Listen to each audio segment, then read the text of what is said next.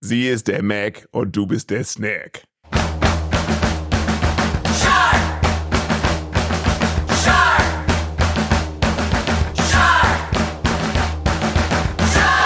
Moin und herzlich willkommen zu Folge 87 des High Alarm Podcasts. Und wie immer sind dabei Benny, die Nom Nom Cam der deutschen High Podcast Szene. Und Jörn, das Rotorblatt der deutschen High Podcast Szene. Herzlich willkommen. Dieses Mal geht es um Mac 2. Wir haben jetzt schon warme Erinnerungen an den vergangenen August. Ich zumindest habe ich jetzt mal so. Äh, Absolut. Ja. Ich fühlte mich zurückgesetzt und habe mich richtig gewundert, dass die eine Szene so schnell wieder vorbei war. Ich dachte, die bleibt fünf Minuten stehen. Ja, äh. genau. Ach, großartig. Like, wer es noch kennt. Ja. Liebe Grüße an all diejenigen, die äh, den heutigen Film mit uns im Kino geguckt haben. Großartig. Ich bin ja weit davon entfernt, mich zu entschuldigen für Podcast-Episoden, die nicht am üblichen Erscheinungstag rauskommen. Aber ich habe das Gefühl, dass wir es diesmal tun müssen. Wir hatten ein bisschen, ich sag mal, Probleme im Betriebsablauf. Ähm, einigermaßen frustrierend. Ich habe meine DVD oder meine Blu-ray vielmehr von Mac 2 irgendwie verbummelt. Die ist äh, weg. Deswegen äh, hatten wir wenig Zeit vorzubereiten. Aber es gibt ja noch einen viel besseren Grund, warum wir bisher noch nicht aufnehmen konnten. Denn du hast ja ein neues Familienmitglied. Ja, so ist es, genau. Bei uns ist ein kleiner Hundewelpe eingezogen. Und zwar nicht temporär, sondern dauerhaft. Also wir sind jetzt beide Hundebesitzer und der kleine Pelle ist jetzt zehn Wochen alt und hält uns hier ganz gut auf Trab, da wir ihn heute, in Klammern Sonntag, vor zwei Wochen bekommen haben, ist es gerade noch sehr, ja, aufmerksamkeitsfressend, sagen wir mal so. Ja. Der Satz, oh, ich habe seit drei Tagen nicht geduscht, ist hier schon gefallen. Oh, sehr gut. Ähm, alle denken sich, hm, wie bitte? Nee, aber wir tatsächlich dreht sich hier gerade noch alles ein bisschen um den Hund.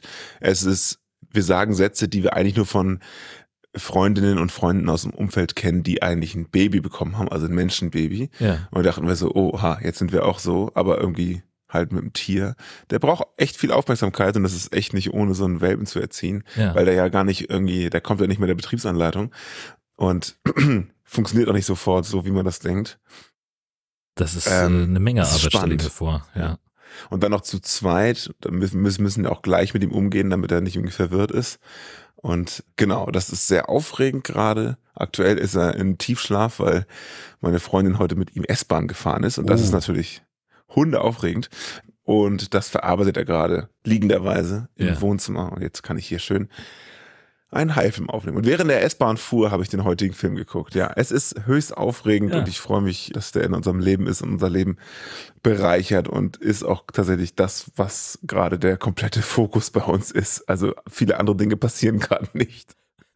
Ja, es, es ist tatsächlich so ein bisschen, äh, also ähm, ich habe so die, die Parallele zu, zu Molly, unserem alten Hund wo mir dann, als, als es mit Molly immer gesundheitlich schlechter wurde, Leute gesagt haben, na, die werden dann irgendwie wieder zu einer Art Welpe so. Ne? Wir sind ja. auch zweimal die äh, alle zwei Stunden einmal rausgegangen, es hat trotzdem mhm. nicht gereicht und mhm. äh, also der Betreuungsaufwand war ja da auch ziemlich enorm, aber da mussten wir ja nicht zusätzlich auch noch uns über Erziehungsfragen abstimmen. Das, das hätte mich wahrscheinlich komplett fertig gemacht. Ja, guter Punkt, das habe ich eben gar nicht erwähnt. Tatsächlich müssen wir alle zwei Stunden raus. Wir haben auch eine App für, wo wir hier Pipi-Kaka-Checker machen und dann kriegst du eine Notification, Pelle müsste jetzt wieder. Also der errechnet anhand des Geburtsdatums, wie oft am Tag dieser Hund Ach, wahrscheinlich raus muss. Aktuell alle zwei Stunden. Oder haben wir das manuell eingestellt? Nee. Aber es kommt schon sehr gut hin. Und dann kannst du auch tracken, wie oft und drin und draußen und kannst halt auch einstellen, ja, Geschäft am richtigen Ort oder am falschen Ort verrichtet und der zählt dann mit und wenn du irgendwann bei 31 Tagen ohne Unfall bist, dann gilt der Hund als stubenrein und diese App ist ganz hervorragend. Da, kann wow. man auch so, da sind auch so Übungen drin mit Ablauf und du kannst Videos hochladen, wie du es machst und irgendwelche Hundetrainer bewerten das dann. Also es ist, es ist ziemlich cool, ja. Und naja, nachts aufstehen halt, ne? Also ja. wir hatten jetzt gestern, also Samstag, Freitag auf Samstag, die erste Nacht, wo wir wo wir tatsächlich nicht nachts raus mussten, aber heute Nacht wieder. Also gestern war das so halt irgendwie, wann Mitternacht, Freitag, Freitag Mitternacht quasi nochmal draußen und dann irgendwie Samstagmorgen wachen wir so von dem Hund auf und dann so, ich so im, im, im, Wachwerden, Anne, ja, es ist halb sieben. Was, wie geil. Ja, das ist ein Wow. schöner Moment. Ja. Genau. Aber das ist tatsächlich gerade, also Schlafmangel ist nicht umsonst eine Foltermethode. Ja, na klar. In den ersten Nächten waren wir halt so dreimal draußen pro Wow, Nacht. Ne? Krass. Aber er sagt nicht Bescheid. Also er fiebt nicht oder so, sondern Mhm. er ist einfach wach und latscht so rum und du musst es interpretieren nach, okay. wenn er jetzt nicht schläft, dann muss es ja einen Grund haben. So, ich trage ihn mal die Treppen runter und siehe Ja. da, er pisst alles voll. Ja. Aber er kann auch noch nicht selber Treppen steigen, offensichtlich. Nee, nee, Das back, so also eine hoch Gelenksache, würde ne? gehen, aber so eine Gelenk, das, also er könnte das, Ja. aber soll er noch nicht, weil der ist echt noch lütt. Wobei der hier wirklich beim Zugucken wächst. Ja. Aber runter tragen wir ihn die zwei Stockwerke und hoch lasse ich ihn zumindest die Außentreppe zur Haupthaustür, die fünf Stufen da, lasse ich ihn Ja. inzwischen hochhoppeln. Wobei hoppeln auch das richtige Wort dafür ist. Taps, taps, taps. Captain Flausch ist im Anmarsch.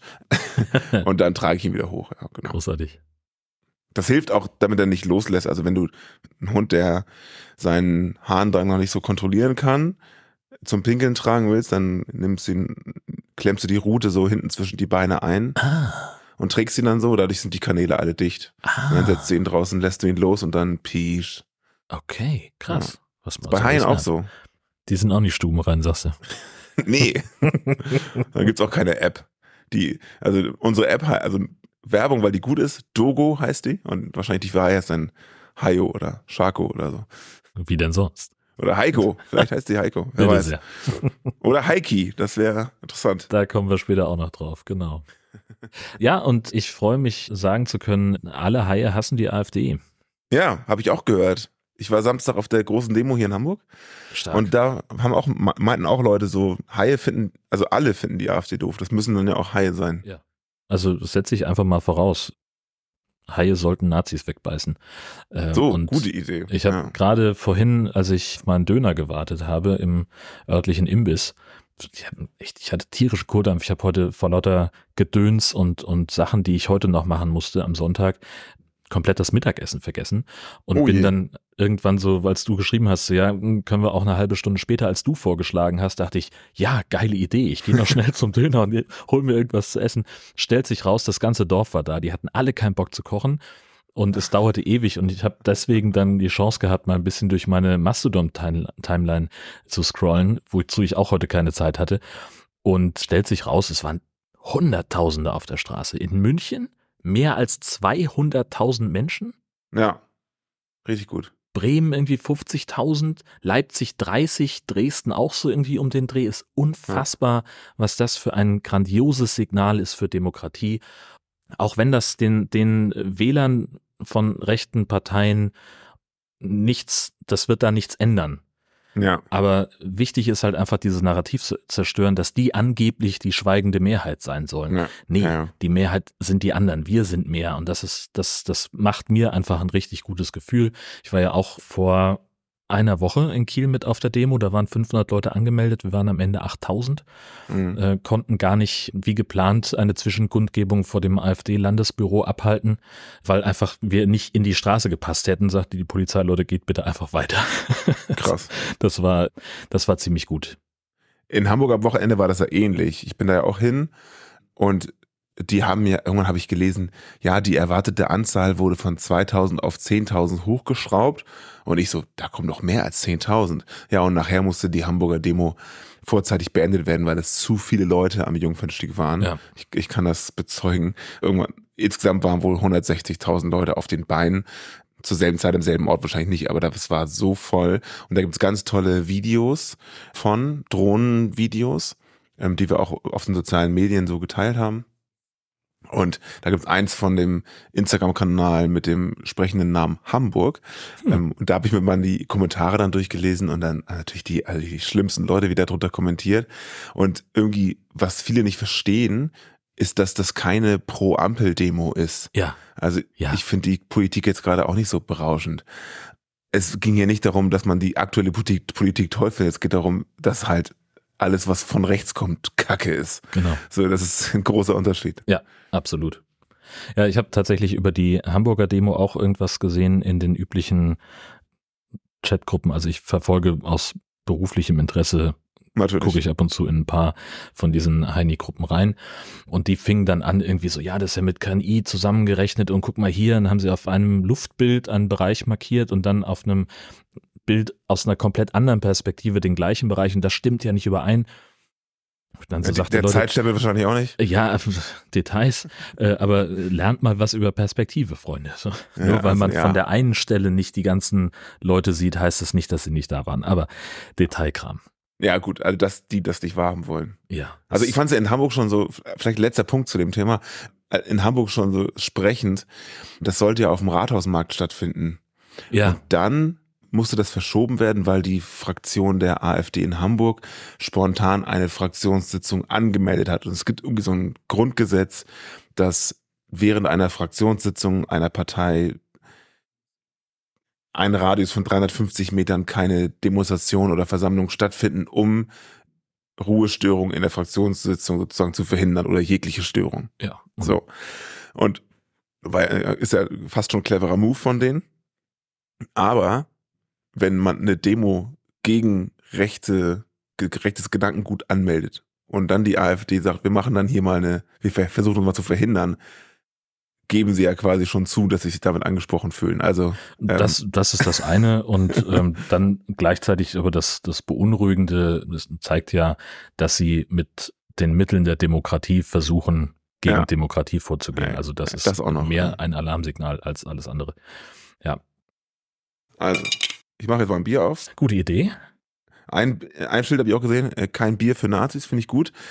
Auch ein anderes Highlight bei der Demo war jemand mit einem Pizzakarton. Mhm. Da stand drauf, keine Pizza für Nazis. Fand ich auch ganz gut. Perfekt. Großartig. Und auch kein High Alarm Podcast für Nazis. Nee, voll nicht. Das, das versteht sich ja wohl von selbst. Das wollten genau. wir eigentlich sagen. In diesem Sinne, Prost. Viele Zähne trotzdem da.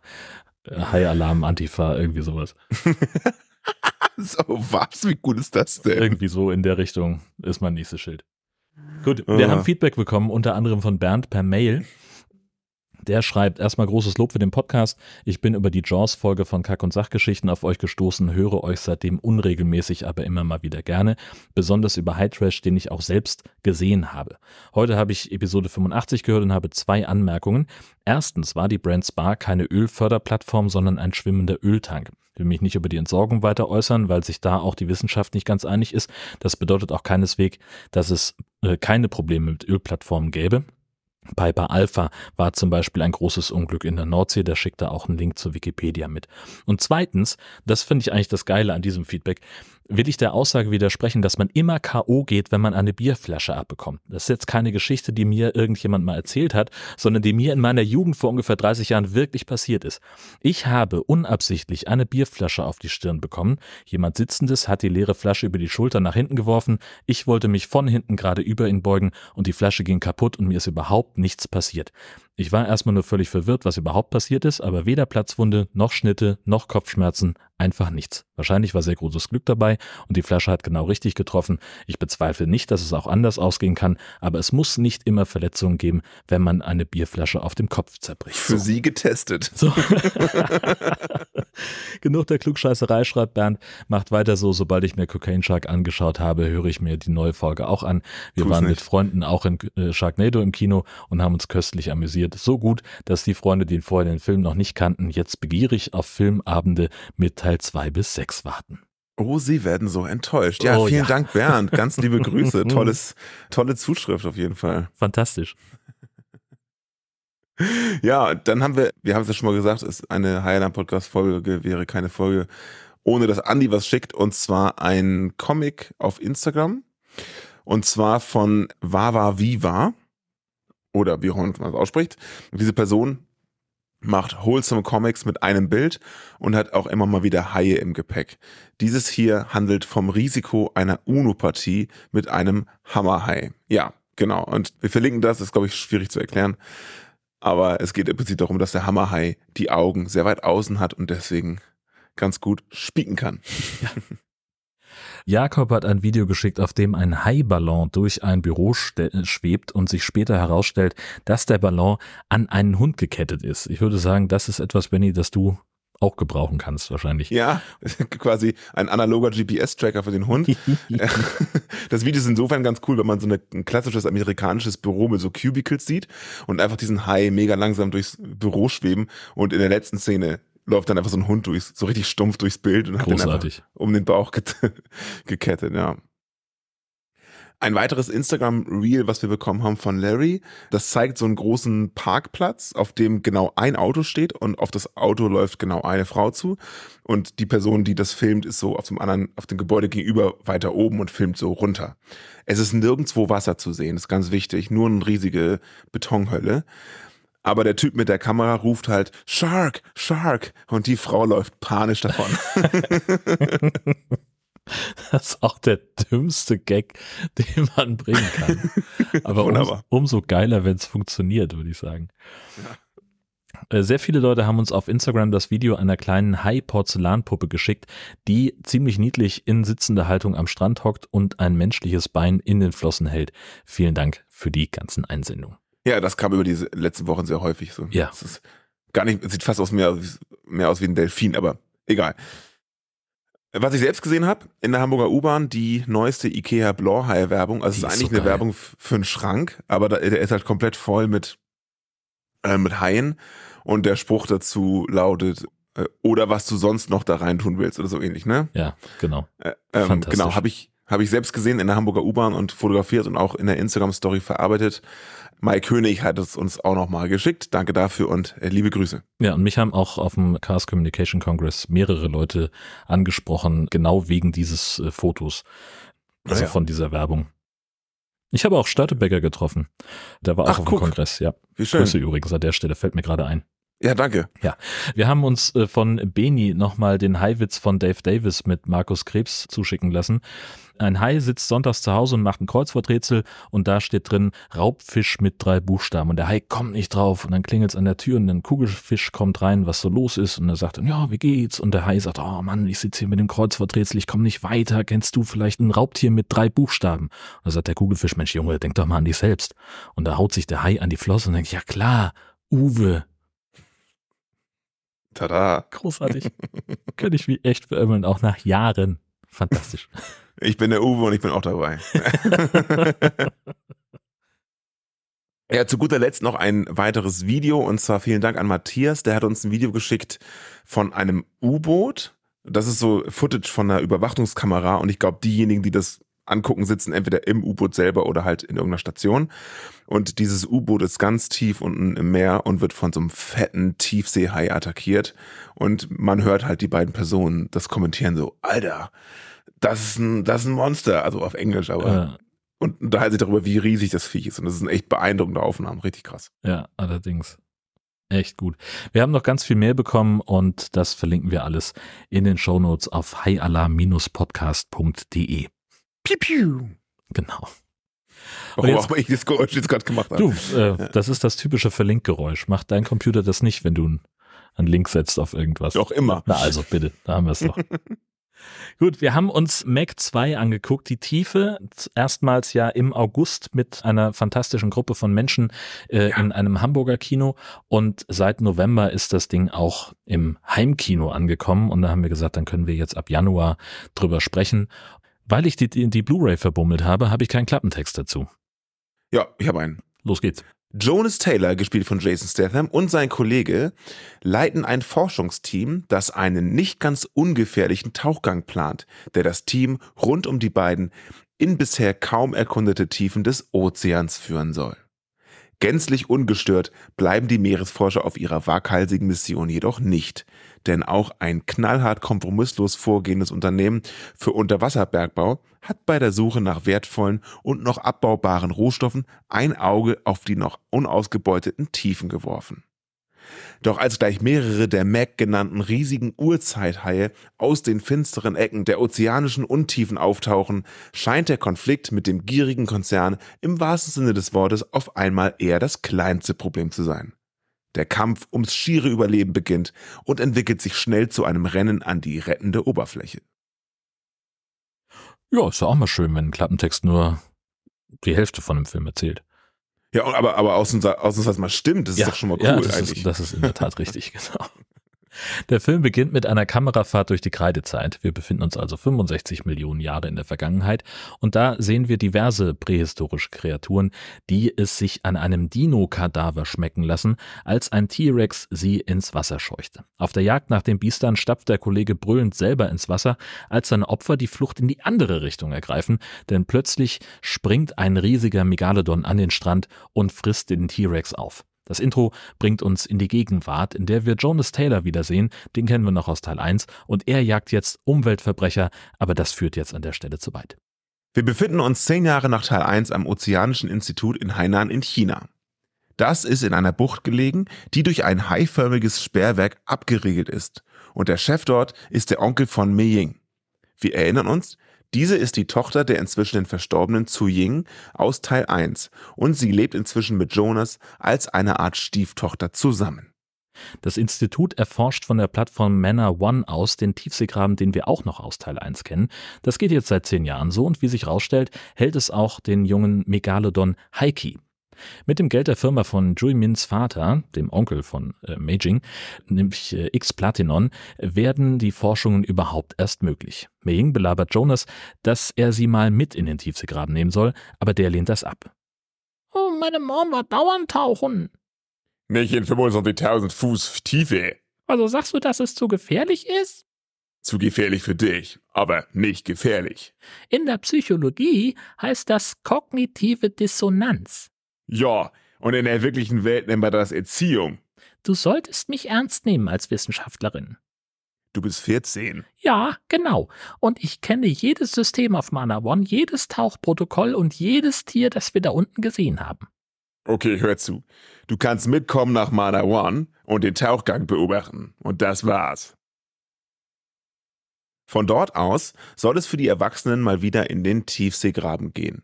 Leider sitzt dann aber niemand mehr in der Überwachungszentrale, der mitbekommen könnte, dass sich Heiki einen Weg nach draußen bahnt und abhaut. Stattdessen beginnt auf der Station eine weitere Tauchmission in den Graben. Dort soll ein neuer Sektor kartiert und neue Spezies dokumentiert werden. Wie sich herausstellt, hat sich Miying an Bord eines der beiden Tauchboote geschlichen. Das erkennt man offenbar an zu hohen Verbrauchswerten beim Sauerstoff. Jonas ist genervt, als sie sich aus ihrem Versteck wagt. Ich glaube, ich spinne. Ich weiß, dass du sauer bist, aber ich glaube, dass das eine vernünftige und verantwortungsvolle Entscheidung war. Stopp den Tauchgang. Bevor du jetzt anfängst zu schreien, darf ich kurz sagen, mit 14 habe auch ich lauter Dummheiten gemacht. Und was ist aus mir geworden? Eine Frau mit sehr tiefer Stimme. Ja, das stimmt. Wir tauchen wieder auf. Ich verstehe nicht, wo das Problem ist. Das ist der 26. Tauchgang ohne Zwischenfälle. Es gibt elektrische Predatorabwehrsysteme und Notfalltauchanzüge. Den du aber nicht hast. Ehrlich gesagt, ich habe einen eingepackt, als ihr die Tauchgangbesprechung hattet. Während die beiden noch diskutieren, taucht plötzlich ein Megalodon auf dem Schirm auf. Der dürfte eigentlich gar nicht da sein, weil sich die beiden Tauchboote noch oberhalb der Thermoklyne befinden und da können die Tiefseekreaturen aus dem Graben eigentlich nicht hindurch, wie wir einerseits aus Teil 1 wissen und wie uns sicherheitshalber hier noch einmal erklärt wird. Dieser Mac scheint sich aber von der Küste her zu nähern und Jonas entscheidet sich sicherheitshalber für Tauchen, volle Kraft. Weil die Predator-Abwehrmechanismen zu lange laden, hilft nur noch eines, nämlich mit Schmackes durch die Thermoklyne und tatsächlich dreht Heiki unmittelbar vor der Schicht ab. Die Gefahr scheint gebannt, aber Heiki hat es wohl doch irgendwie hindurchgeschafft. Damit aber nicht genug, denn es nähern sich drei weitere Macs und Jomin beschließt, denen zu folgen. Er will wissen, was die Tiere vorhaben, denn eigentlich sind das ja Einzelgänger, also folgen die beiden Tauchboote den Tieren in bislang nicht kartografiertes Gebiet. Guckt mal hoch. Es ist so eine Art instinktive Versammlung. Die sind zur Paarung hier. Deshalb hat sich Heiki so seltsam verhalten. Toll, noch mehr Max. Für mehr Verhaltensforschung bleibt aber keine Zeit, weil eine merkwürdige Formation auf dem Scanner auftaucht. Es sieht aus wie ein Schiff, das Kiel oben auf dem Meeresgrund liegt. Aber wie sich herausstellt, ist es eine Meeresbodenstation mit mehreren Luftschleusen und Stromerzeugern. Wie sich herausstellt, sucht dort eine Firma nach Rohstoffen. Zwei Typen bohren Sprengsätze in den Fels, über ihnen schwebt ein U-Boot, das den Einsatz koordiniert. Als dort die Mana One Crew entdeckt wird, entscheidet der U-Boot-Pilot, die Sprengsätze scharf zu machen, obwohl seine Leute noch in dem Graben sind. Die herabstürzenden Felsmassen sollen die Mana One-Leute töten. Er unterschätzt aber die Wirkung, kommt selbst in Probleme und reißt ein gewaltiges Loch in die Thermoklyne. Nur knapp entgehen die beiden Mana One Tauchboote den ganzen Felsen, aber sie sind irreparabel beschädigt. Das Rettungs-U-Boot an Bord der Plattform über Wasser ist sabotiert worden. Hilfe von oben wird es also nicht geben. Jonas beschließt dann, dass sie also zu Fuß zu der Station am Meeresboden gehen müssen. Aber Jung, die Anzüge, die haben Luft für zwei Stunden und weißt du was, das sind übel drei Kilometer. Ja, wir gehen langsam und ruhig. Junge, ich sage dir, ihr werdet da draußen schutzlos sein. Alter, was erwartest du denn? Die Hälfte unseres Teams ist tot. Ich verliere auch noch die andere Hälfte, das sag ich dir. Die Gruppe setzt sich also in Bewegung und trifft dabei völlig überraschend auf Jumin, der zwar keinen Funkkontakt hatte, aber den gleichen Plan entwickelt hat. Gleichzeitig sucht Mac oben in der Tauchzentrale nach dem Saboteur und Montez, der vorher den Graben gesprengt hat, meldet sich ausgerechnet bei der Chefin von Explaneton, der Frau, die auf der Party vorhin noch vom Erhalt des Lebens im Tiefseegraben und von der Wichtigkeit der Forschung dort gesprochen hatte. Sie steckt also hinter dem illegalen Rohstoffabbau. Unten auf dem Meeresboden geht einem Teammitglied kurz vor der Station der Sauerstoff aus, als es hektisch wird. Diese Dino-Viecher aus dem Vorspann greifen die Crew an und nur mit vereinten Kräften und einer Menge Licht können sie verscheut werden. Problem? Licht lockt Max an. Wissen alle. Und die kommen auch im Dreierpack und sind bedrohlich. Lirum Larum, sie verlieren auf dem Weg in die Station drei Leute. Zwei werden gefressen und dann implodiert im letzten Moment noch der Helm eines weiteren Crewmitglieds. Immerhin, die Gang ist jetzt in der Station auf dem Meeresgrund in relativer Sicherheit. Wie sich herausstellt, bauen Montez und die anderen Arschgeigen seltene Erden in Milliardenwert ab. Auf dem Weg zu den Rettungskapseln dieser Bodenstation dämmert es Jumin. Hier werden seine Designs für die Tauchanzüge benutzt und als er und die anderen kurz vor dem Fluchtweg stehen, meldet sich Jazz aus Mana One.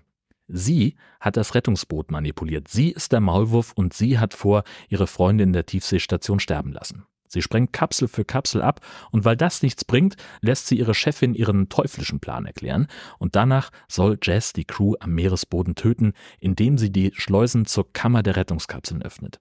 Wasser dringt ein, die Kontrolle liegt komplett bei Jess und das führt zum beklopptesten Gespräch der Filmgeschichte. Wenn wir die Kommunikation zur Oberfläche unterbrechen, dann kann sie nichts mehr steuern. Aber dafür müssten wir in den ersten Raum und wir kommen nicht durch die Tür durch. Äh, die Luftschleuse funktioniert noch. Wieso willst du durch die Luftschleuse? Da ist keine Kapsel.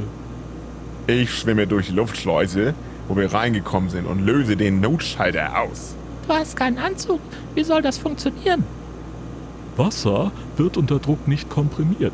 Wenn er Wasser in seine Nebenhöhlen reindrückt, kann er 30 Sekunden überleben, vielleicht sogar 60. Es ist möglich. Um das noch einmal ganz deutlich zu machen, falls jemand in einer ähnlichen Situation sein sollte, wenn man nur genug Wasser in den Nebenhöhlen hat, braucht man sich um den Druck in 25.000 Fuß Tiefe keine Sorgen mehr machen. Das ist Physik. Eigentlich nicht. Egal. Jonas macht das jetzt. Er ist halt Jason Statham. Also Na klar, das, natürlich. das funktioniert. Der moderne Chuck Norris quasi.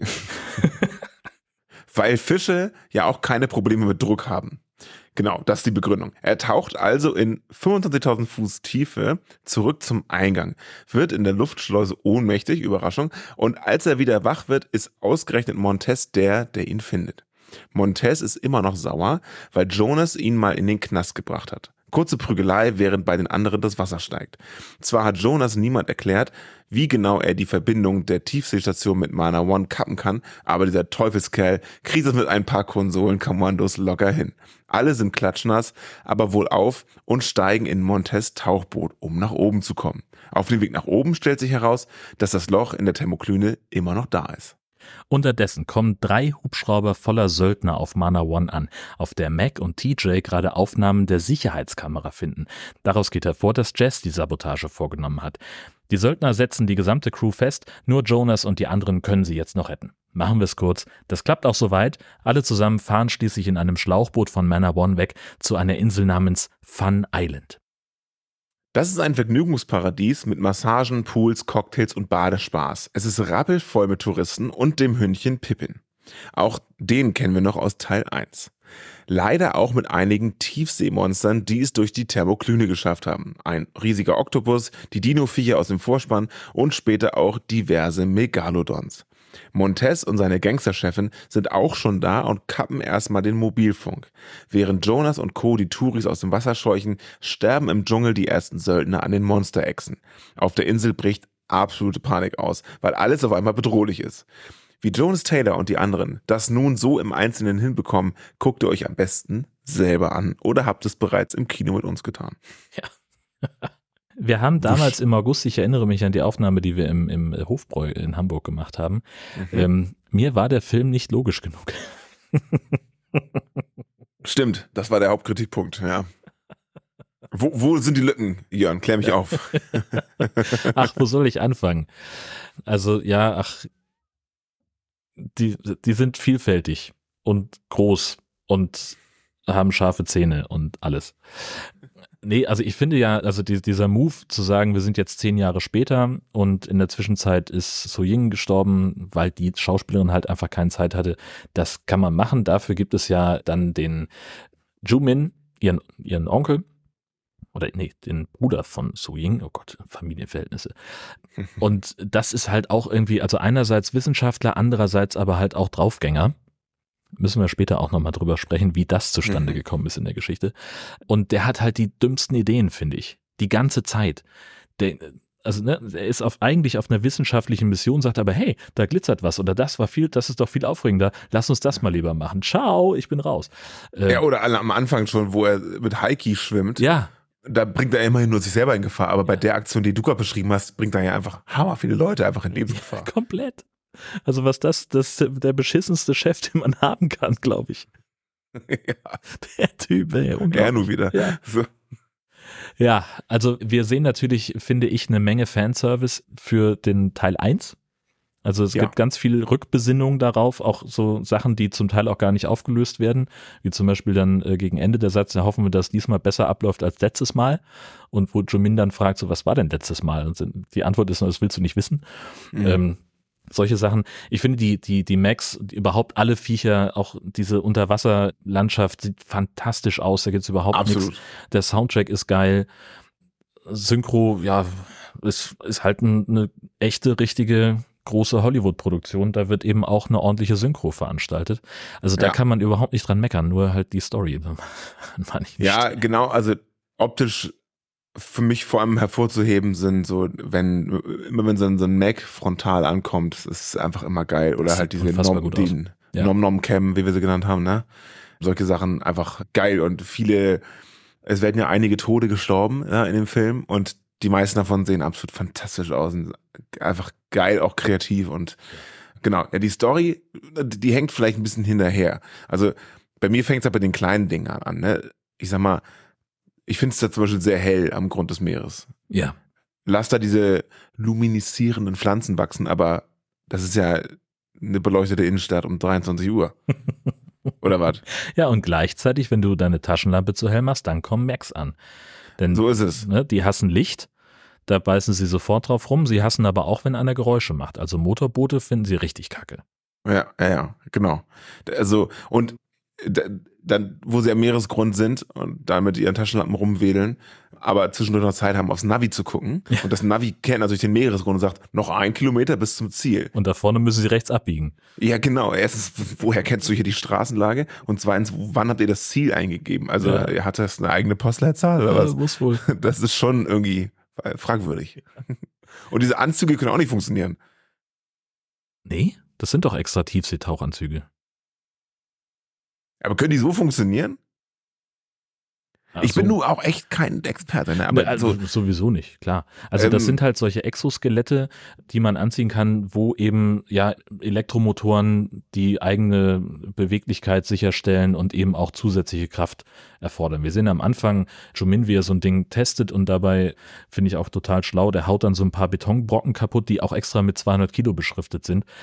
Ich hätte es schlauer gefunden, wenn er die mal hochgehoben hätte, damit man sieht, was die Dinger können. Aber boah, was weiß ich schon. Ja, vor allem, wo er diese fetten Betonbrocken zerhämmert, zeigt die Anzeige dann, um wie viel seine Stärke verstärkt wurde und es sind irgendwie 19 Prozent. Und ich denke mir so, okay, seine Stärke, seine normale Stärke plus 19 Prozent heißt, er kann Beton zertrümmern. Ja. Das ist ja brutal.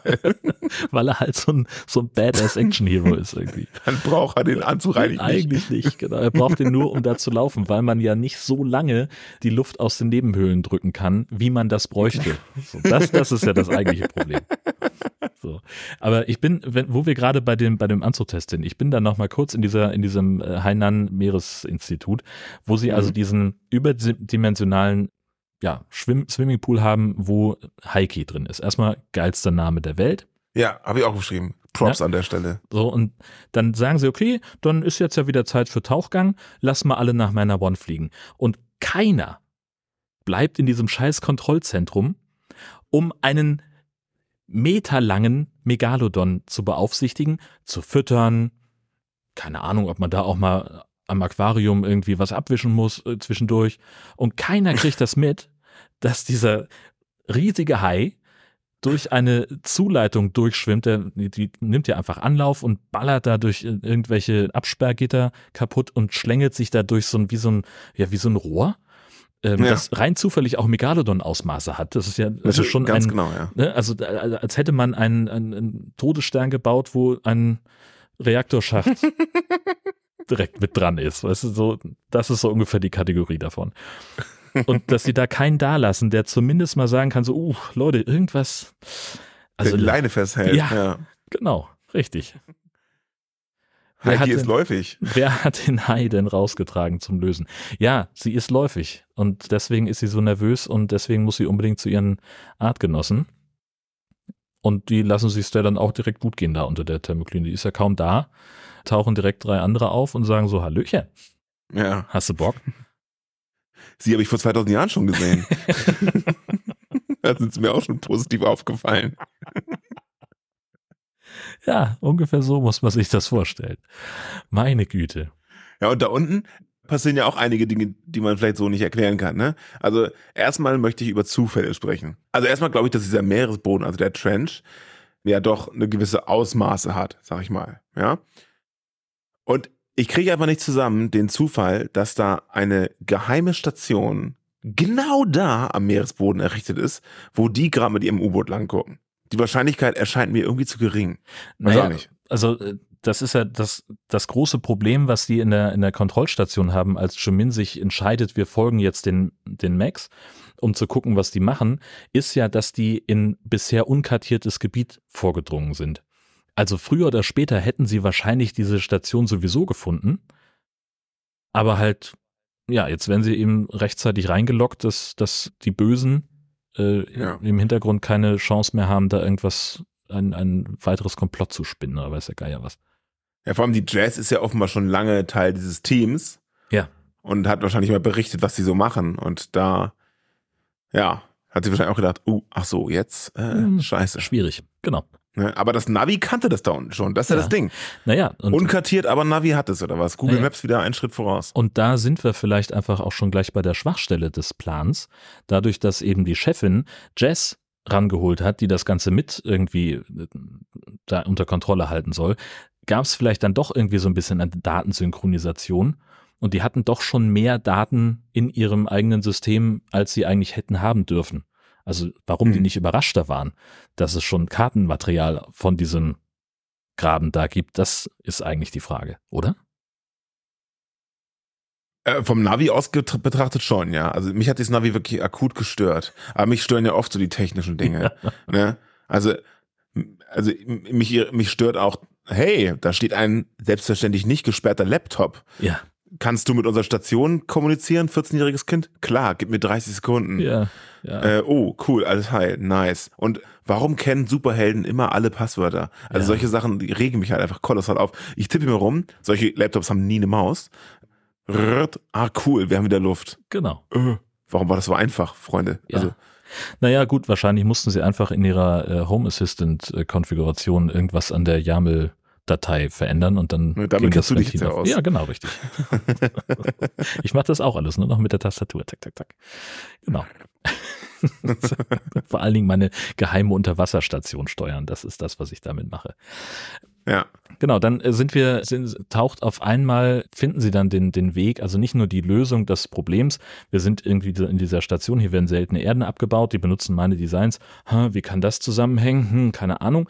Und dann stehen sie in diesem Raum mit den Rettungskapseln, die dann auf einmal ja weg sind, weil Jazz eben sagt, ich drücke jetzt hier mal auf Play und dann hauen die ab. Und dann kommt diese fantastische, dieser fantastische Moment, wo Jonas sagt, ich schwimme da jetzt raus.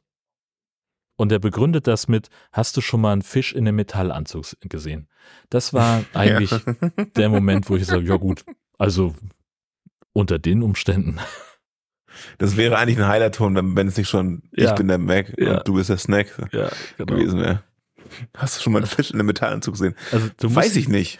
Ja, nee, du musst einfach nur doll genug durch die Nase ausatmen, wenn du unter Wasser bist. Und dann hast du kein Problem mehr. Ne? Wenn genug Wasser in der Nebenhöhle ist, bist du der Fisch. Dann, Genau, weil nämlich in mehr. deinen Adern und so, das ist alles gar kein Problem. Das da ist auch abgeht. Knochenstruktur und dieser ganze Unfug. Ne? Da Ja. halten wir uns nicht mit auf. Das ist ja Quatsch. ja. Na, und dann muss es natürlich dazu kommen, dass eben sich auch Montes aus dem, aus seinem kaputten U-Boot befreien kann. Es war offensichtlich nicht so kaputt, wie man denkt. Der hat es immer noch wieder in, mit dem Ding zurück in die Station geschafft und der sammelt dann J Jonas ein und ballert ihm auch erstmal direkt eine Ja, also- sicher. dafür, dass der Typ eben noch äh, komplett ohnmächtig war und bewusstlos rumgelegen hat, war der dann aber relativ zügig sehr, sehr fit und koordiniert. Also ja. ich muss nur zwei Stunden Mittagsschlaf machen und bin nicht in der Lage, irgendwie halbwegs geradeaus zu gehen. Und der Typ, der kann einfach einen 1A Faustkampf hinlegen und äh, meine Güte. Ach, das ist Jason Statham. ja, natürlich, klar. Das, das ist die, die Hauptbegründung für alles. Ja, naja. Und wir denken ja die ganze Zeit, Montes ist tot. Nach dieser ganzen äh, Prügelorgie Ja. liegt er dann da irgendwie rum und dann hauen die ab mit seinem U-Boot und wie soll er um Himmels Willen da jetzt da wieder rauskommen? Und dieser Kerl, ne, das ist auch, ich glaube, der, der, der andere Held des Films einfach. Ein Fundskerl auf jeden Fall. Ist ja. so, ja. Der zieht sich einfach nochmal so einen Tiefseeanzug an, hängt sich an eine Boje und lässt sich nach oben treiben und kommt rein zufällig 150 Meter vor meiner One wieder raus. Das ist übrigens auch gar kein Problem in der Ja. Geschwindigkeit. Nee, ach, 7,8 Kilometer kein durchs Problem. Wasser. Eine Taucherkrankheit haben wir nicht. Nie gehabt. Na, in den Anzügen vielleicht nicht. Weiß ich nicht. Aber Ja, gut, vielleicht haben die ein eigenes Drucksystem, ja, das dann das anpasst. Aber das muss ja auch irgendwie, äh, also, das, das weiß ich auch nicht. Das Nee. ist dumm, aber egal. Ja. Und dann geht's ja danach los mit den, mit den ganzen Filmreferenzen, die wir vorher, glaube ich, so in der Form äh, in, dem, in dem Film noch nicht gesehen haben. Aber dann geht's auf einmal los, dass sie sich auf irgendwelche anderen Sachen beziehen, in dem, wie sie, wie sie arbeiten. Ne? Wir sehen also Mac und TJ, die wir auch noch aus Teil 1 kennen. TJ, der, der Schwarze, der Teil 1 ein Riesenproblem damit hatte, so ein bisschen eine Memme war, aber halt der IT-Spezialist, der nicht schwimmen konnte, der generell misstrauisch war gegenüber von Wasser, der hat auf, der hat danach trainiert. Der hat zehn Jahre lang gelernt, wie man kämpft und schießt und kann jetzt schwimmen und richtig, der haut drauf. Und der hat so einen Louis Vuitton-Rucksack, der überhaupt nicht zu seiner Erscheinung passt. Aber das ist sein Survival Pack. Da hat er den ganzen Ausrüstungskram dabei, den man für genau so eine Situation braucht. Unter anderem auch eine absurd große Handfeuerwaffe. Richtige Wumme. Dann, damit wollen sie also sich den Weg freischießen mit den ganzen Söldnern auf der Station. Und dann sagt er den geilsten Satz, ich habe sogar die Kugeln mit Gift präpariert, wie beim Weißen Hai Teil 2. Ja. Genau. Na Herrlich. und? So, bei dem Kaliber ist das scheißegal. Ja, richtig. Und abgesehen davon bringt es ihm halt auch nichts. Er feuert irgendwie zweimal, dann machen sie eine Tür auf und sind sofort umzingelt und es hat sich dann direkt erledigt. Aber wo er später nutzt er sie nochmal auf Fun Island. Stimmt. Und dann und sagt er nochmal irgendwie so, und da soll noch jemand sagen, das wäre nicht das richtige Kaliber oder so. Ja, genau. Ja, Das ist, ja- also der, die Aussage gerade fand ich sehr schön, schön gewordet von dir. Ja. Eine absurd große Handfeuerwaffe trifft's wirklich ganz gut. Das ist wirklich einfach nur so ein richtiger, so ein richtiger Klopper einfach. Herrlich. Und, und was haben wir noch drin? Ein Spiegel und irgendwie Kondome hat er noch. Kondome für die andere Art von Notfällen, klar. Genau, ja. Er hat auch Pfefferspray und Taser dabei und so. Richtig, genau. Und dieser TJ ist auch gleichzeitig der Comic Relief im Prinzip in der ganzen, im ganzen Film. Der labert ja nur Scheiße. Ja, wobei der ganze Film, also ich, ich hatte so ein bisschen Schwierigkeiten, manchmal ordentliche Dialoge zu finden, weil das alles immer auf irgendwelche One-Liner hinauslief. Also es war immer, viele Unterhaltungen in dem Film sind immer Build-ups für irgendeinen Gag, die irgendwie reihum verteilt werden. Ne? Also ganz viel Jumin und, und Jonas sind diejenigen, die dann eine Pointe raushauen oder auch mal Mei Ying. Ne? Also die zwei starken Männer versuchen unten in der Unterwasserstation die Schleusentür mit Muskelkraft aufzudrücken. Sie drückt auf den Knopf und dann fährt diese Tür in eine komplett andere Richtung, als sie gezogen haben. Und sie sagt nur, nach euch. So, also, ja, genau. Ja. ja. Hm. Ja. Hm. Ah, hm. So. Und so geht's eigentlich die ganze Zeit. Und dann kommt TJ eben dann als Comic Relief und ja, wie du schon sagst, der labert wirklich nur Quatsch. Macht mich fertig. Genau. Und dann sind wir ja recht bald schon bei Fun Island oder bist du gerade auch auf der Insel? Nö, wir, wir können gerne zu Fun Island rüber. Also erstmal irgendwie cooles Szenario, muss ich sagen, weil bis dahin ist der Film ja so wie der andere. Ne? Ja. Du hast diese Station unten oder oben, wie auch immer, und unten diese andere Station und es ist alles sehr nah beieinander. Und dann kommt dieses, dieses Fun Island, das ist quasi nochmal der, zweite Akt quasi, ne? Mhm.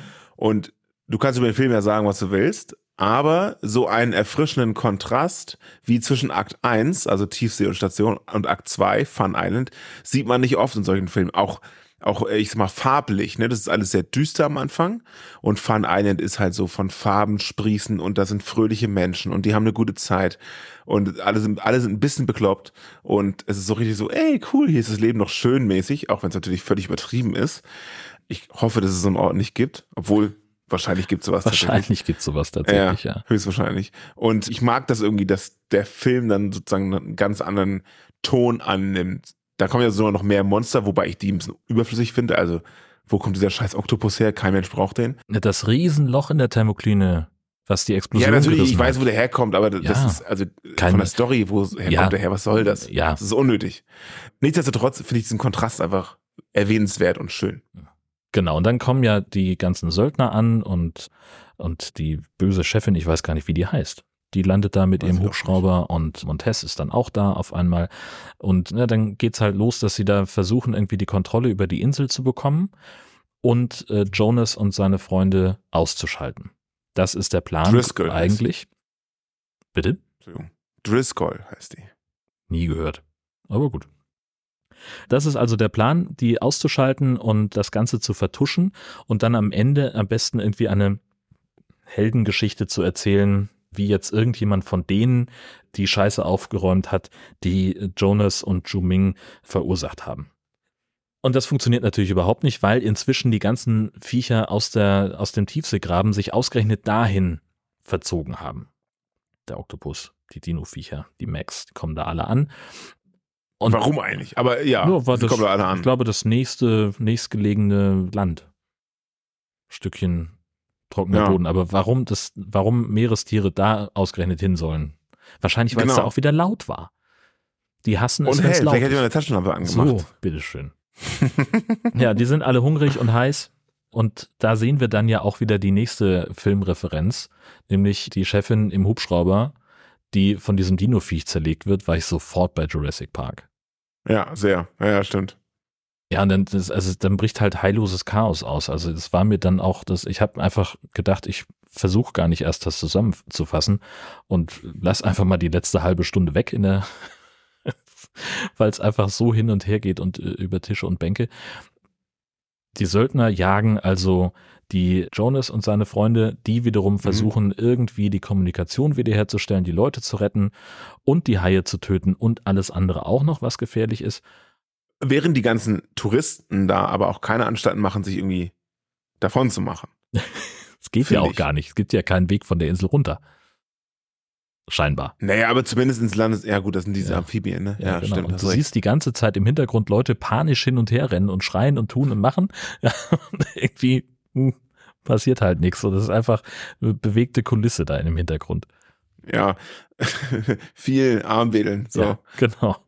Viel Geschrei. Ja, aber, aber dafür ist die Kulisse Schauplatz für so einige spektakuläre Szenen. Das ist eigentlich ganz schön. Ne? Das also, stimmt. so, also er fährt nochmal kurz raus mit dem, mit dem Jetski, weil sonst wäre der Film nicht komplett, ist klar.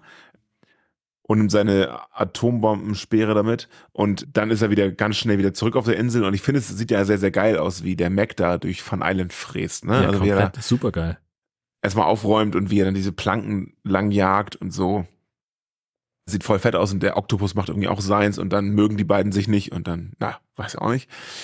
Ja, also ich finde da auch äh, coole Action einfach. Auch, Ja. auch wenn die Story, ich habe die, hab die einfach links liegen lassen, die Story, scheißegal. Das ist einfach geile Action. Genau, und das, das ist der, der Teil des Ganzen, wo, wo der Regisseur, ich habe da ein Video, äh, ein Video-Interview mit ihm gesehen, so ein bisschen ein Problem hatte, weil nämlich sowohl Jason Statham als äh, gefeierter Actionstar die geilsten Action-Szenen haben wollte, als auch Ju Min, der eben der große Actionheld des chinesischen Kinos ist. Äh, Und die hatten also beide den Anspruch, dass sie gleichwertig viel Action abbekommen. Und da mussten sie so ein bisschen jonglieren. Deswegen ist Jason Statham mit dem Jetski rausgefahren, der auch einfach gesagt hat, so ich mach das jetzt. Und dann ist er halt einfach zwei Stunden mit diesem Ding rumgeballert und hat sich da irgendwie amüsiert. Und sie haben eben das Bestmögliche an Material daraus benutzt. Und das sieht ja auch total geil aus. Auch so diese die Kamera, die auf dem Jetski drauf ist, dann ne, macht er irgendwie so eine Schraube, der Horizont dreht sich um ihn. Das sieht total geil aus. Also da gibt's überhaupt nichts. Das, da haben sie wirklich das Beste draus gemacht. Und gleichzeitig ist eben Juming mit dem Hubschrauber unterwegs, warum auch immer er auf die Idee kommt, dass es eine gute Idee ist, einen Hubschrauber zu klauen. Das habe ich nicht verstanden, ist mir auch egal. So, aber ne, die müssen dann erstmal diese Echsen da irgendwie ablenken und dann äh, beim Starten fällt ihnen auf, so scheiße, wir müssen noch tanken. Kann das mal Ja, das jemand so machen? dumm. ah, Als ob der da so stehen würde, komplett leer. Aber gut. ja. Nee, der ist ja eben erst angekommen und gelandet und dann hatten sie wahrscheinlich keine Zeit, den nochmal zu, ach, weiß der Geier. Aber es ist vielleicht ganz gut, dass er den, den Heli genommen hat, weil nachher ist das Rotorblatt, was ja nach einem, nach dem Crash übrig bleibt, ja quasi das Mittel der Wahl. Wobei ich auch nicht genau weiß, ob das so, ob, ob das nicht auch einknicken würde, ob der Last des Bin Megalodons. relativ sicher. Ja, ist ja ich auch, in der Regel nur was, irgendein so ein GFK-Kunststoff oder sowas, aber Ja, Details. ja, das weiß ich gar nicht, aber allein schon, wenn du dir das anguckst, der ist ja recht schmal. So, und Jason Ja. Statham hält das Ding irgendwie gerade. Gegengewicht, also die unten, was dagegen hält, weiß ich nicht, Wasser. Ja, und dann hält er das ja so schräg und der Hai kommt und fällt da genau drauf. Er müsste ja wirklich zu 100% genau gerade im selben Winkel auf dieses Rotorblatt fallen, Ja. damit es nicht nach links oder rechts abknickt unter, weiß nicht, dreieinhalb Tonnen Gewicht von so einem dämlichen Hai. das wird wahrscheinlich nicht reichen, dreieinhalb Tonnen. Nee. Ja. Ja. Genau. Ja, das, also Nun ich habe ja, gerade mal geguckt, das ist Aluminium, aber das macht es ja nicht besser. Ähm, Auch nicht schwerer. Nee, stimmt, Nee. genau. Also auch da Naja. ja nochmal eine, eine ziemlich coole Jaws-Referenz, ne, wie, wie Jonas Taylor dasteht und sozusagen mit seinem Fuß den, die Nase des Megalodon von sich weghält. Das sehen wir so ähnlich in, im, im Weißen Hai. Ich weiß es auch nur, weil irgendjemand mir zwei Vergleichsbilder geschickt hat. Ich wollte gerade sagen, woher weißt du das denn? das halten wir auch echt aufrecht. Ja. Naja, Fall wird dann da ganz schön viel gemacht und getan. Am Ende ist ja alles gut. Und Heiki rettet den Bums, finde ich auch ganz gut. Ne? Ja. Dass Heiki dann da ankommt und die große Heldin ist und dass sie so ein bisschen flachsen darüber, woran hatte die legen? Hatte, lag es jetzt am, am Klicker von Chumin, genau, oder lag es an den dämlichen Delfinen? Völlig egal. Da war es auch wieder nur so ein bisschen Comic Relief und ohne Ende. Ja, genau. Ja, also äh, ich glaube, bei Comic machen wir nichts falsch, wenn wir den Film da irgendwo einordnen. Das ist zumindest so mein Gefühl, dass es halt einfach, also ja, große, wichtige Hollywood-Produktion mit irgendwelchen wichtigen Schauspielern und, und internationalen Topstars, aber nimmt sich halt kein bisschen ernst auf der ganzen Reise. Das finde ich eigentlich ganz, ganz klar zu sehen und sehr deutlich. Ja, aber es mit Spaß. Also ich finde Ja. es völlig, also Ja, mir also- macht das, mir macht es Spaß, ihn zu gucken. Und im Kino war das einfach ein schönes Erlebnis mit all den Leuten zusammen. Ja, genau, Ja. das stimmt. Was wir auch, apropos in dem, in der Nach, im Nachgespräch dort im Hofbräuhaus auch gesagt haben, ist mir jetzt auch nochmal aufgefallen, das wollte ich zumindest mal mit reinbringen, dieses, ich sag mal, Crowd-Pleasing, was Ja. du auch eben angesprochen hast, dass der amerikanische und der chinesische Hauptdarsteller jeweils halt irgendwie ihren Anteil haben wollen. Und es ist ja auch ein großer Teil des Films in chinesischer Sprache. Ich weiß Mhm. jetzt nicht welches, das kann ich auch nicht einschätzen. Irgendeine chinesische Sprache. Was ich aber ein bisschen, ja, schade finde, ist, als er, als halt diese Party da ist, ganz am Anfang, ne, und er dieser Empfang dort, Mhm. er den Empfang öffnet quasi. Klingt es dann doch ein bisschen seltsam, wenn man den Film auf Deutsch guckt, weil seine Sprachenstimmen, Stimmsprachen wohl ja, die komplett unterschiedlich sind. Also die deutsche Synchronstimme klingt völlig anders als das Original in Chinesisch, weil wenn er Chinesisch spricht, nehmen sie vermute ich mal das Original. Mhm. Ne? Also ich finde, es klingt sehr holprig dann, wenn er Ach die so, ja. Sprachen wechselt, weißt ja, du? ja. Und aber wahrscheinlich gibt's, muss man fairerweise auch sagen, vermutlich sehr wenige deutsche Synchronsprecher, die Deutsch und genau diese Form von Chinesisch fließend und überzeugend sprechen. Von daher ist es auch irgendwie okay. Ja. Aber irgendwie ist mir das aufgefallen und ich wollte es irgendwie loswerden. Ja, und das, das ist ja auch, also so von der, von der Szene her einfach merkwürdig, ne? Also wie viele Leute auf dieser Party verstehen ihn denn, wenn er Chinesisch spricht? Und Laut der Reaktion alle. ja, genau. Vielleicht kriegen die auch Untertitel. Ja, wahrscheinlich, genau. Ein kleines äh, bisschen Trivia habe ich noch, weil es mir gerade wieder einfällt. Die Nom Nom Cam. Ähm, Ja. ne, also wir haben ja äh, gerade Fun Island diese Stelle, wo wir also aus dem Maul des Megalodon sehen, wie der Menschen frisst. Und das ist eine ganz lustige Geschichte, weil Steven Spielberg hat in einem Interview gesagt, als er das Storyboard für den weißen Hai entwickelt hat, hatte er genau diese Idee. Das Zitat ist, äh, eine meiner schlechteren Ideen war es, den Film damit beginnen zu lassen, dass die Kamera im Maul des, des Hais zu sehen ist und nach außen durch die Zähne filmt. Ich habe eine Probe damit gemacht und entschieden, dass es furchtbar ist und viel zu blöd aussieht und es höchstens in einen B-Movie passt. Und deswegen habe ich gedacht, vielleicht hilft's für den Trailer, habe es ausprobiert und wieder gemerkt, es sah einfach nur billig aus und deswegen habe ich es rausgeschmissen. Das finde ich einfach wahnsinnig witzig. Vielleicht haben sie es genau deswegen gemacht. Das, das kann gut sein. Also der Regisseur sagt in diesem Videointerview, das ich vorhin schon mal referenziert habe, dass er zwei Gags für den Hai selber reingeschrieben hat ins Drehbuch, nämlich einmal diese Nom-Nom-Cam und dann die Sache mit diesem Tretboot, wo einfach zwei Touristen von Fun Island im Tretboot sitzen, sich umdrehen und sehen, oh Gott, da ist ja ein großer, weiß, äh, ein, ein Megalodon und dann einfach in die Pedale treten, als würde das irgendwas bringen und danach halt gefressen werden. ja, sehr gut. Aber ich hatte mir noch aufgeschrieben, das Intro. Finde ich geil. So ein kleiner, so eine kleine, einfach eine filmografische Nahrungskette. Ja, Finde ich eigentlich ganz eine nette Idee. War auch, glaube ich, im Trailer damals auch schon drin. Das war auch im Trailer schon mal drin und wir haben uns auch schon darüber amüsiert, dass es im Prinzip äh, geklaut ist von Jurassic Shark, Teil 2, Aquapocalypse. Ja, genau, genau. Diese, diese, diese, diese gefressen und gefressen werden, so immer, immer größer werden. Das ist eigentlich ganz gut. Ja. ja. Sehr gut. Gut. Dann haben wir's. 114 Minuten FSK, weiß ich nicht. Ich glaube 16. Ja. Ah nee, war das nicht das Problem, dass der FSK 12 war? Ach, wenn ich nur die Blu-ray hätte, dann könnte ich das sehen. Naja, egal. Könntest du einfach alles ablesen jetzt, ne? Ja, richtig. Naja, gut. Ja. Das wäre was. Eine Stunde 56 sind es, FSK 12. Aha, siehste. Dann lass uns zu den Shark News kommen. Es war ja ein größeres Desaster im Internet, als rauskam, dass Tele5 Schläferz absetzen will. Und jetzt hat sich dann also äh, herausgestellt, kurz vor Weihnachten tatsächlich, am 23.12. ist der Artikel auf DWDL erschienen, dass Schläferz 2024 zu RTL Plus beziehungsweise dem Männersender Nitro wechselt. Hm. Ja, das ist jetzt, gibt es einen längeren Artikel zu mit sehr viel PR-Aussagen. Kann man sich ja sehr gut angucken bei uns in den Shownotes. Dann gab's ein von mehreren Trailern oder Ankündigungen für Filme. Also auch Ankündigung für die Verlängerung dieses Podcasts. Und zwar No Way Up mit Chief O'Brien aus äh, Star Trek Enterprise, Calm Meany. Ja, da Flugzeug stürzt ab über Meer, taucht ab, also taucht unter Wasser und die Überlebenden sind quasi in dem Wrack eingeschlossen. Aber blöderweise sind da auch Haie. Ja, den Plot kann man sich ungefähr vorstellen. Genau, dann gibt's schon mal ein paar spärliche Infos über Beast of War. Das ist ein Survival-Thriller aus Australien. Es geht irgendwie um zwei junge Soldaten, die gerade aus der Ausbildung rauskommen und dann auf Rettungsfloß mitten im Ozean sich wiederfinden, nachdem ihr Schiff ja abgeschossen worden ist und jetzt sind da eben auch Haie. Das ist schlecht. Ja.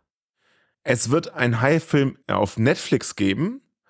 Und zwar soll der in Paris spielen, und zwar während der 2024 Olympiade. Heißt die, ja, Sommerolympiade ist ja in Paris, nächstes, dieses Jahr.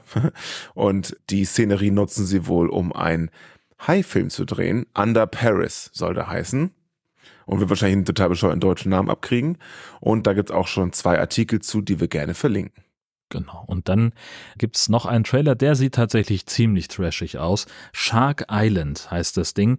Es geht um eine Gruppe Models, die für ein Fotoshooting auf die Insel Shark Island reisen. Und natürlich gibt es, sitzen ja irgendwie in einer Bar zusammen und der Sicherheitstaucher sagt ihnen nochmal so, ja, solltet jetzt weniger trinken und euch lieber mal schlafen legen, weil wir morgen dahin fahren äh, nach Shark Island. Und dann kommt irgendwie so ein bärtiger Schrat, der einen Megalodon-Zahn auf den Tisch haut. Das heißt Shark Island, weil da alle Haie herkommen. Das ist die Geburtsstätte.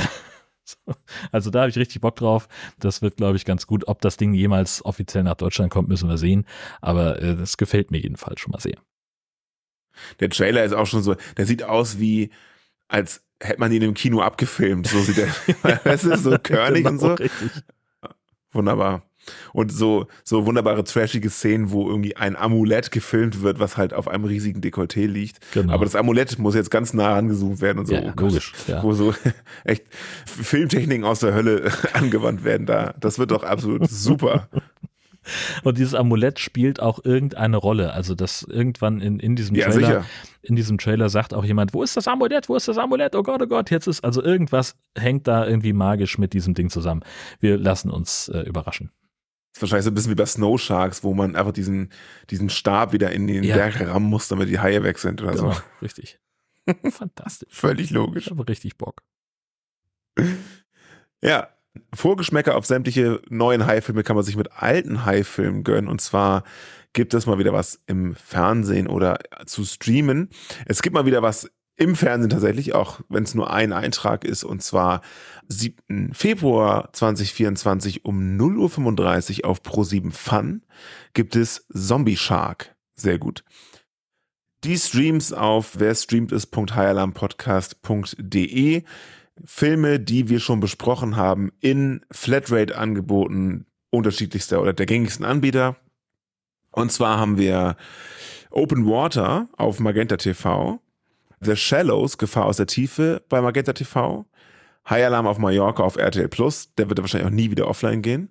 Dann haben wir 47 Meters Down Uncaged auf Wow und Sky Go, Deep Blue Sea auf Netflix, Wow und Sky Go und Mac 1 auf Wow und Sky Go. Und natürlich bei Amazon Prime Video noch diverse Filme, nämlich Sand Sharks, Sharktopus, Shark Season, From the Depths, Megalodon Rising, Five-Headed Shark Attack, Sharknado 2, Shark Bait, Open Water Cage Dive, Swim, Schwimm um dein Leben. Genau, die laufen alle bei Prime und also im, im, in der Flatrate. Fast alle Filme, die wir besprochen haben, laufen irgendwie bei Prime in irgendeinem Subkanal auch zum Kaufen.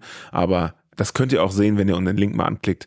Da sind die ja alle aufgelistet und seit heute auch dabei. Mac 2, aber Spoiler Alert, der läuft noch nirgendwo. Zumindest nicht in der Flatrate. Ganz genau, ja. Ja, wunderbar. Dann haben wir es ja Klasse. mal wieder.